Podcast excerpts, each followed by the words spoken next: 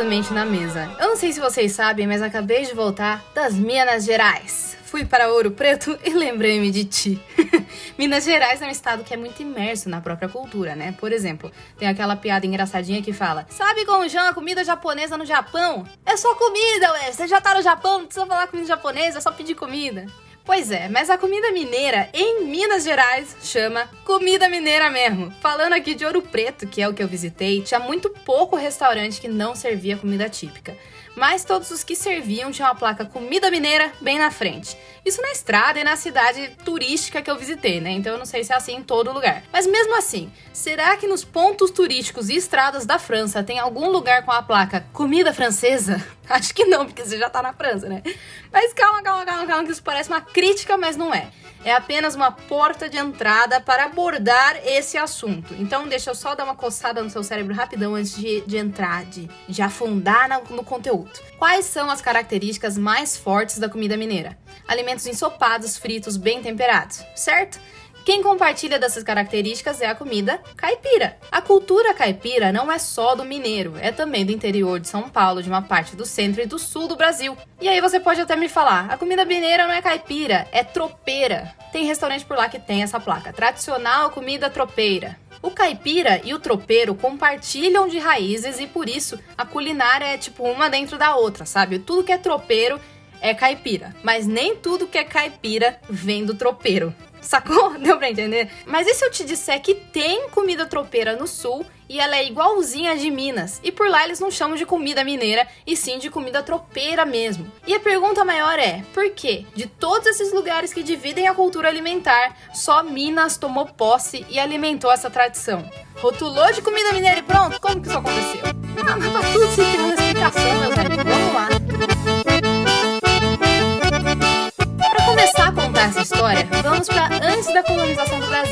Eu já adianto aqui que vai ter muita coisa que eu vou falar que você vai falar. E a comida tem a ver com o quê?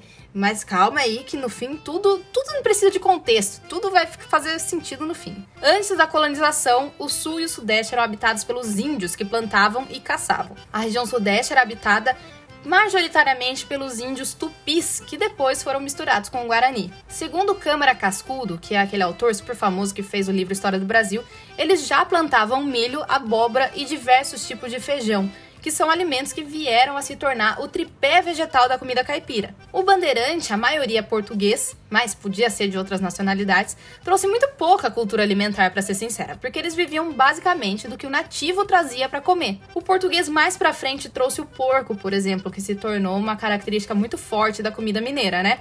A banha, o toucinho, o torresmo, a bisteca, trouxe em parte o método de salga de carnes para conservação. E foram os descendentes dos bandeirantes, os tropeiros que tornaram esses ingredientes parte da cultura. Até porque nesse ponto o Bandeirante não deixou nem índio suficiente para contar a história, não é não? Mas o que são os caipiras, hein, gente? A palavra caipira vem do tupi, que originalmente era escrito de uma forma parecida e foi se transformando em caipira, que significa cortador de mato. O cortador de mato era quem? O bandeirante, que veio para essas terras aqui do Brasil abrindo trilha com facão no meio do mato. Veja bem, minha gente, se você quer estudar a origem de uma culinária e não encontra material, dica de ouro, você pode muito bem estudar a origem da língua que se fala em um lugar que vai chegar até a culinária. Linguagem e cultura alimentar são duas coisas extremamente entrelaçadas. E não tem nem como ser diferente, porque a linguagem só se funde, só se transforma se um povo convive com o outro. E se estão convivendo, inevitavelmente a comida também convive. Manja? Então, quando eu te digo que o caipirês, né, é um resultado do contato do português com o tupi, você já sabe mais ou menos onde veio a comida caipira. O sotaque caipira tem influência tupi.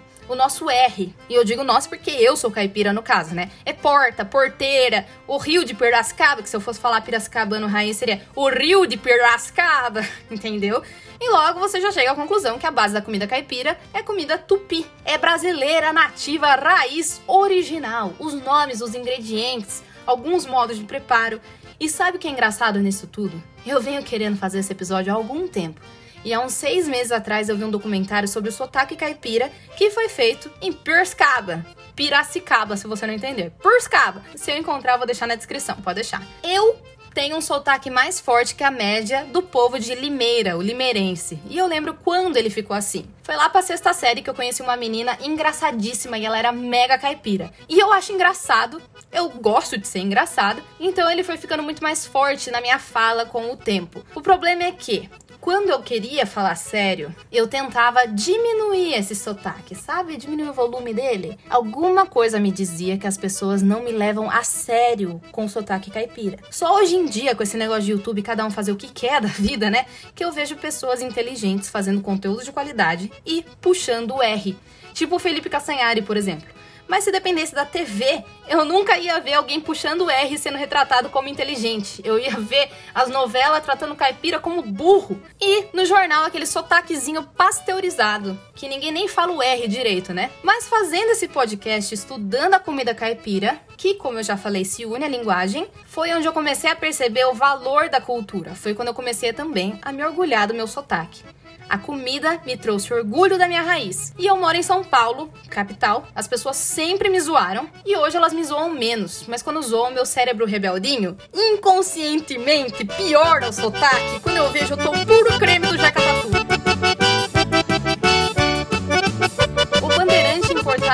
Portugal e alguns vizinhos chegam no Brasil com a missão de desbravar as terras e achar alguma riqueza por aqui. Como todo bom colonizador, eles acabam se mesclando com os nativos de, de, de primeira, assim, ó. Um bandeirante tinha um monte de esposa índia e vai comendo o que tem, fazendo o que dá, conhecendo esse povo novo que aqui habita. Até que eles acham riquezas na terra. No caso, encontraram ouro, onde hoje é Minas Gerais. E aí é decidido que tá na hora de inserir a cultura e tornar aquela uma extensão da pátria mãe, porque agora é lucrativo o bagulho. Então vem jesuíta, vem colono, vem administrador, vem governador, vem família real. O bagulho fica agitado, vixi. E para trabalhar nisso tudo, índios e negros, óbvio. Então, com o passar dos anos, depois que o negócio já começa a funcionar, a missão do Bandeirante é continuar explorando e fazendo pequenos genocídios básicos em aldeias indígenas e quilombos para captar ou recapitar alguns escravos.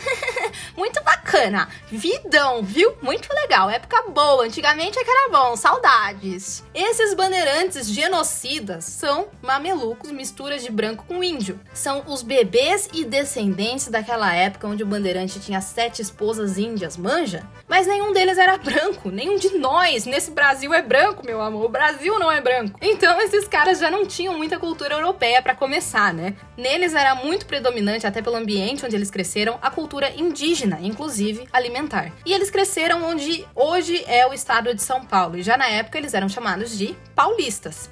E eles foram para Minas Gerais e desenvolveram essas vilas e centros econômicos que é ali Ouro Preto, Mariana, para explorar as riquezas da terra e assim a cultura alimentar foi transportada de São Paulo para Minas. E foram trazidas também muitas pessoas africanas escravizadas, especializadas em mineração, que já faziam isso na terra deles. Eram pessoas inteligentíssimas, estratégicas, quase engenheiros que tinham um know-how absurdo em rocha e encontrar ouro, com sabedoria milenar do próprio povo que foram vendidas na África para fazerem exatamente esse mesmo trabalho de mineração no Brasil colônia. Mas como a gente sabe, eles não eram tratados com esse valor que eles tinham, né? Nem minimamente de acordo com o retorno financeiro que eles traziam. É totalmente desumano e se a gente for pensar só no retorno financeiro, é contraproducente fazer uma pessoa dessa passar fome, mas é o que acontecia. Quando se trata de trabalho braçal, até quem é cruel tem que pensar que manter essa pessoa bem alimentada é um investimento que vai trazer resultado. Uma pessoa bem nutrida, no mínimo, trabalha mais. E na época, além dessa crueldade e total descaso com o ser humano de outra etnia, não se tinha esse conhecimento. Eles recebiam rações de fubá e água, alguns vegetais e carne só em ocasiões especiais.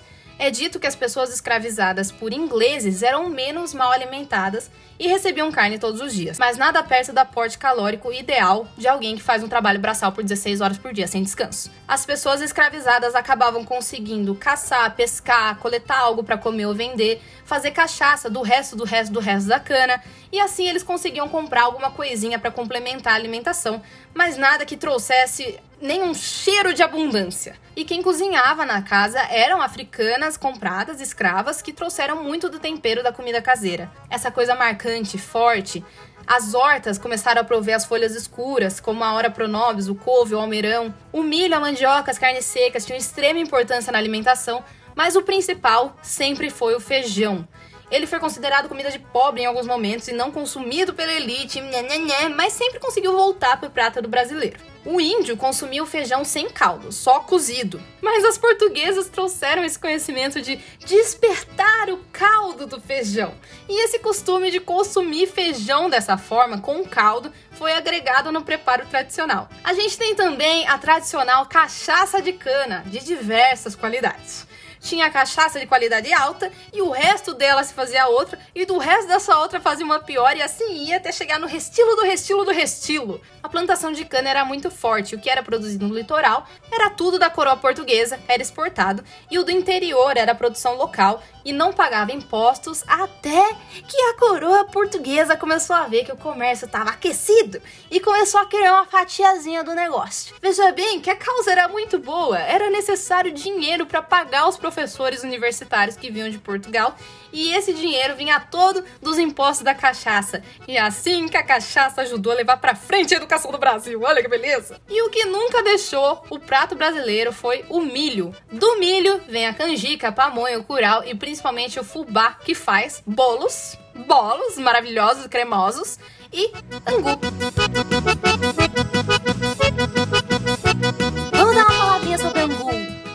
Sabe o que é angu, gente, eu vou falar, mas eu tô até com medo.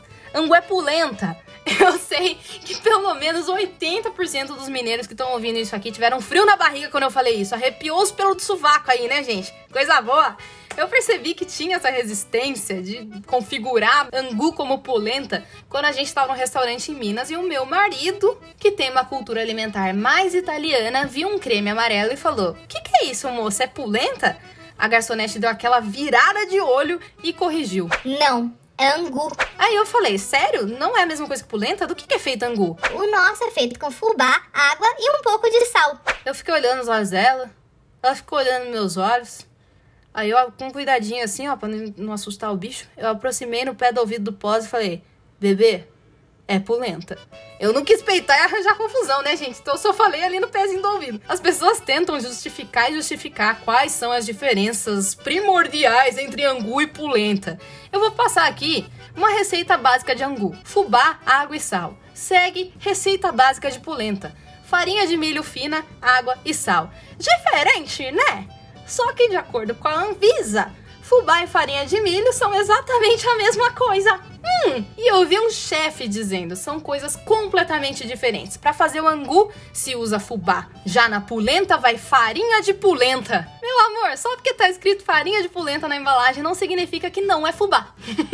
é que nem você falar que a mistura de farinha, gordura, líquido e fermento é uma coisa e bolo é outra coisa, só porque você viu na prateleira um produto chamado mix para bolo e aí do nada só o mix para bolo serve para fazer bolo. Tipo, não faz sentido nenhum. Eu vi também pessoas que dizem que a granulagem da farinha é completamente diferente, que a farinha de milho italiana é própria para fazer polenta e a brasileira é própria para fazer angu. Eu acho isso muito preciosismo, porque isso só significa que a moagem é feita de formas diferentes nos dois lugares, o que é completamente natural, porque cada um tem um tipo de máquina, e os dois têm nomes diferentes para o mesmo prato.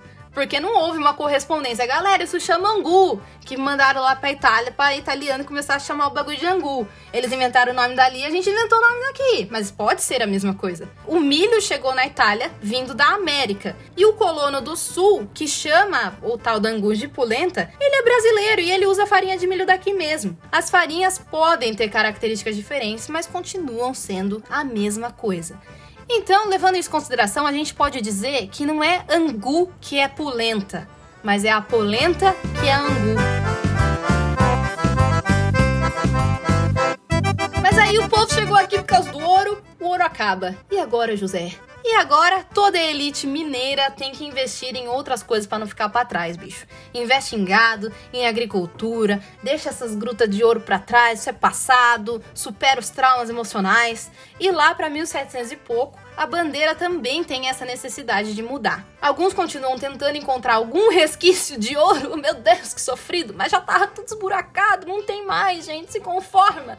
Então, eles começaram a usar essa sabedoria de viajantes do Brasil para fazer outras coisinhas. Levar e trazer mercadoria, recado, vender gado, e assim se desenvolve a profissão tropeiro. O tropeiro era um caipira, bom de direção, de negócio e de conversa. Quando o tropeiro chega nas suas terras, era sinal de que você ia ficar sabendo de umas coisas da metrópole. Altos babados.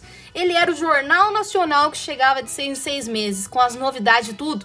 E se você pensar na comida tropeira, de hoje em dia mesmo, ela diz muito sobre o estilo de vida que essas pessoas levavam até na época. Basicamente, a comida tropeira é feita de tudo que é matéria-prima que dura muito tempo. Farinha de milho seca, de mandioca, feijão, arroz, carne seca, toucinho, linguiça, queijo curado, pó de café, tudo com técnicas de conservação, você percebe? Em forma de farinha, curado, salgado, seco, fermentado. E vamos que vamos desbravar esse Brasilzão de Deus. E também tem outra característica do tropeiro que é a gororoba. Mexidão de tudo que é coisa. Porque você acha o quê? Que eles tinham três, quatro panelas para fazer arroz, feijão, carne, tudo separadinho? Imagina bebê. É panela de ferro, de barro, que era pesada e só dava para levar uma, média. Então tudo que eles tinham, eles colocavam na mesma panela e fazia junto. Olha, eu sempre digo, mentira, eu não digo tanto quanto eu gostaria, porque eu não encontro tanta gente que de fato queira ouvir. Então vamos falar essa frase de novo. Sempre que eu tenho a oportunidade, eu digo. As pessoas que promovem alimentação mais natural, menos industrializada, como eu, mas é outro tipo de pessoa, costumam dizer que uma forma de identificar um alimento super processado é ver a quantidade de ingredientes que tem nele. Entendeu? Porque é outro tipo de pessoa, porque eu nunca falaria isso. Porque se eu fosse seguir essa lógica, eu nunca ia conseguir vender um feijão tropeiro para essa gente. É claro que na época, durante as viagens, eles raramente tinham essa abundância toda. Mas hoje um feijão tropeiro vai tipo nove ingredientes, gente. Todo mundo ia sair correndo. Ah, ultraprocessada! Porque você só conhece essa regra de, de identificar um ultraprocessado. Esse negócio de poucos ingredientes é coisa de nouvelle cuisine, não de alimentação natural, tá bom? Mas uma das coisas mais importantes para se ter na mala de um tropeiro era o feijão, a farinha e o toucinho. O toucinho nada mais é que a forma sólida de levar gordura de um lugar para o outro. Só taca o toucinho na panela, a gordura liquidifica e tá aí sua banha para fritar as coisas e dar umas calorias a mais no preparo. Eu imagino que daí, acidentalmente, quando um toucinho ficou tempo demais na banha fritando, acabaram descobrindo a pururuca e, consequentemente, o torresmo. Ai, papai! Isso, se você percebeu, é a base do feijão tropeiro. Banha, feijão e farinha. O tropeiro levava as mercadorias e a comida nas mulas e preparava o feijão de manhã num trempe, que é o tripé que dava para pendurar a panela em cima da fogueira. O responsável pela comida já guardava esse feijão para almoço quando ele misturava com outras coisas para dar sustância. E se tivesse uma compotinha para sobremesa, era top, não era não? Mas nem sempre tinha. E toda a refeição era seguida do café. Já que você já tinha que ferver a água para poder beber, põe logo o pó de café e o açúcar para ficar legal e dar uma energia extra para caminhada, não é não? O café tropeiro é tradicionalmente feito na fogueira do jeito que dava, né? Sem coador, sem nada. A técnica era ferver a água, adicionar o pó tirar da fogueira, adicionar açúcar a gosto. Mas é aí que vem a parte bizarra. Você tá ligado o filtro de carvão? Se você tem um, um, filtro de plástico na sua casa, você deve ter um filtro de carvão. Você tem que trocar de tempo em tempo, sabe? Uma vez aconteceu alguma coisa com o meu, não sei se quebrou, começou a vir carvão na minha água, aos montes, parecia uma praga do Egito antigo, manja? Mas, pois bem, esse negócio de carvão, pelo jeito, é sabedoria tropeira. Para decantar o pó de café e conseguir filtrar a água para pôr na xícara, eles pegavam aquela água com pó de café e açúcar e colocavam umas brasas de carvão bem inteironas, assim, bem grandes, dentro da água. Ninguém conseguiu explicar direito na minha pesquisa, mas aparentemente o carvão em brasa faz o pó decantar. E aí você serve o café na xícara com eles ali dentro ainda, porque eles servem de filtro pra ir o café sem muita borra, né, pra xícara. Muito massa, né? Muito massa! E o legado dos tropeiros começa a se espalhar mesmo quando eles descobrem que as mulas podem até ser mais lenta que o cavalo, mas são bem mais resistentes. As mulas aguentam andar quilômetros carregando peso sem cansar. Então, a gente precisa pegar umas dessa, né? Fiquei sabendo que tem na Argentina, no Uruguai. Simbora de a pé! O povo é louco, né, mano? Imagina você saindo de São Paulo e indo a cavalo pra Argentina. E aí você imagina, né? Eles trilharam um caminho saindo do sudeste do Brasil, provavelmente de Minas, e indo a cavalo até o Rio Grande do Sul, onde eles passavam para Argentina. E no caminho, eles paravam para descansar e foram aparecendo pequenos centros econômicos onde eles iam parando. Uma estalagem aqui, um lugar para amarrar meu burro, colar, um artesão que fazia uma cesta, um cara que conserta cela, um ferreiro. E nos lugares que eles passam, eles vão descansando e cozinhando e deixando esse legado da comida tropeira e outras culturas, tipo dança, canto, que foram sendo incrementadas em cada lugar que eles passavam. E assim nasceram as grandes cidades, todas com nomes indígenas, tipo Curitiba, Sorocaba, e a tradição de comida tropeira, que não é só mineira. Os tropeiros eram todos os descendentes de bandeirantes, que eram mamelucos. Então permanece essa culinária de ingredientes indígenas, com o modo de preparo que é desenvolvido pela necessidade da viagem e as ferramentas que tinha à disposição, e os temperos africanizados. Mas, principalmente, prevalece a boa e velha gororoba. Mas me diz uma coisa: quando foi que a cultura principal do estado de São Paulo se tornou coisa de gente inferior. Quando caipira começou a se tornar um xingamento. Quando a comida caipira e tropeira começou a se tornar uma coisa quase exclusiva de Minas Gerais. Eu te digo quando, meu amor?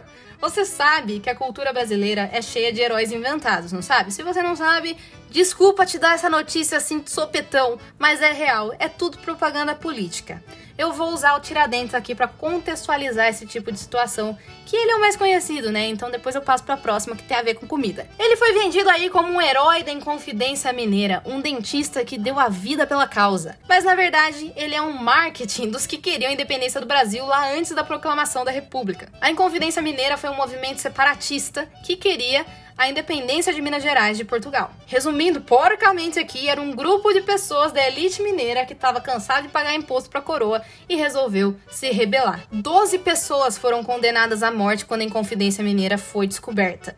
Mas como era tudo gente rica, a política do veja bem começa a atuar. Mas veja bem, eu sou dono de uma mina e tal, tal, tal, não podemos conversar melhor? Essa é a política do veja bem. Até que a galera tudo escapou, ou foi só, né, entre aspas, expulsa do país, e Tiradentes, que era o que tinha menos poder de barganha, foi enforcado, esquartejado e cada pedaço colocado de exemplo no caminho de Minas até o Rio de Janeiro. Isso por volta de 1790. Então, lá para 1890, 100 anos depois, os militares republicanos que tinham essa mesma intenção de separatismo, só que do Brasil, precisavam de um mártir para dar uma cara pra causa, pra galera apoiar o golpe militar. Tiradentes era perfeito, né, minha gente? Ele tinha as mesmas intenções, tinha servido o exército, ele era um ex-militar e tinha tido o pós-morte mais brutal possível, causado, encomendado, né, pela coroa portuguesa. Põe ele como a cara da nossa causa.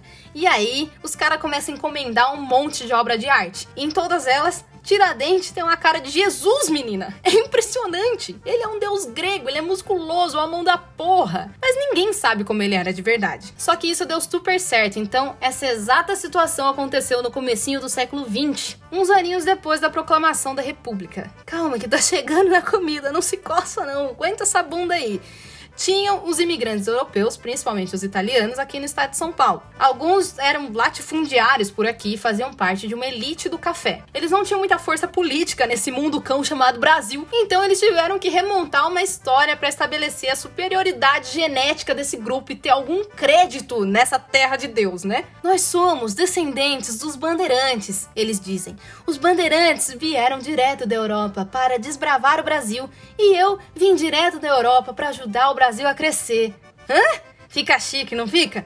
E aí, dá-lhe encomendar obra de arte que nem foi feito antes, que o Bandeirante agora é o rei. É o rei, é o mártir total. Quadros e mais quadros de Bandeirantes, que era nascido apenas na imaginação de quem encomendou a obra, começaram a surgir. É o cara robusto, fortão, barbudo, branco, sem uma marca de sol na cara. Eu acho que é meio difícil você ficar se fodendo na mata por meses com malemar alguma coisa para comer, dia após dia, e ter esse porte físico de um carralo garanhão. Mas tudo bem, foi assim que eles encomendaram. E todo mundo quer ser europeu agora. É chiquérrimo.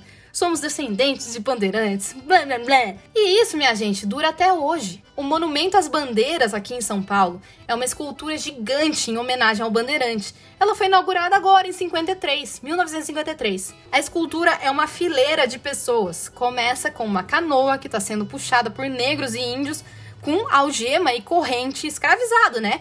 E uma fila de pessoas escravizadas até chegar no bandeirante. Dois deles que estão em cima de um cavalo imponente, como quem diz: Avante Brasil! Glorificando essa imagem de um escravizador como se fosse uma raça superior. E foi assim que começou uma europeização do estado de São Paulo e a cultura caipira foi cada vez mais empurrada, enxotada para fora da metrópole, para o interior, para as margens do estado e tratada como inferior. E aí que entra a comida, aleluia, glória a Deus!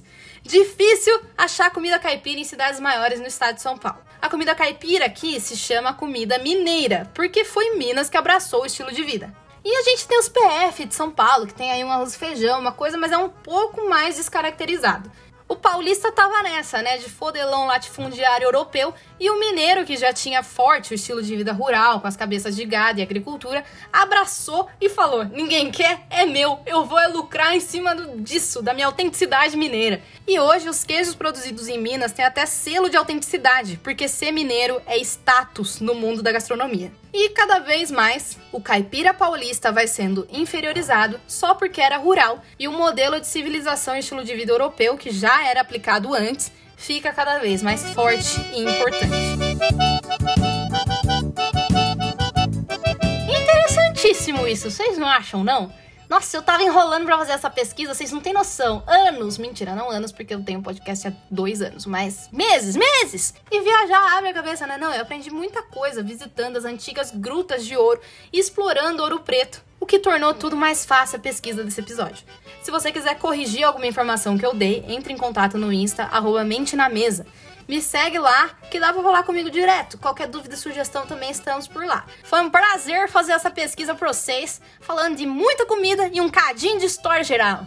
Lembre-se que mente vazia não para em pé, e como diria o nosso Messias, o glorioso Tebilu, busque conhecimento. Até mais.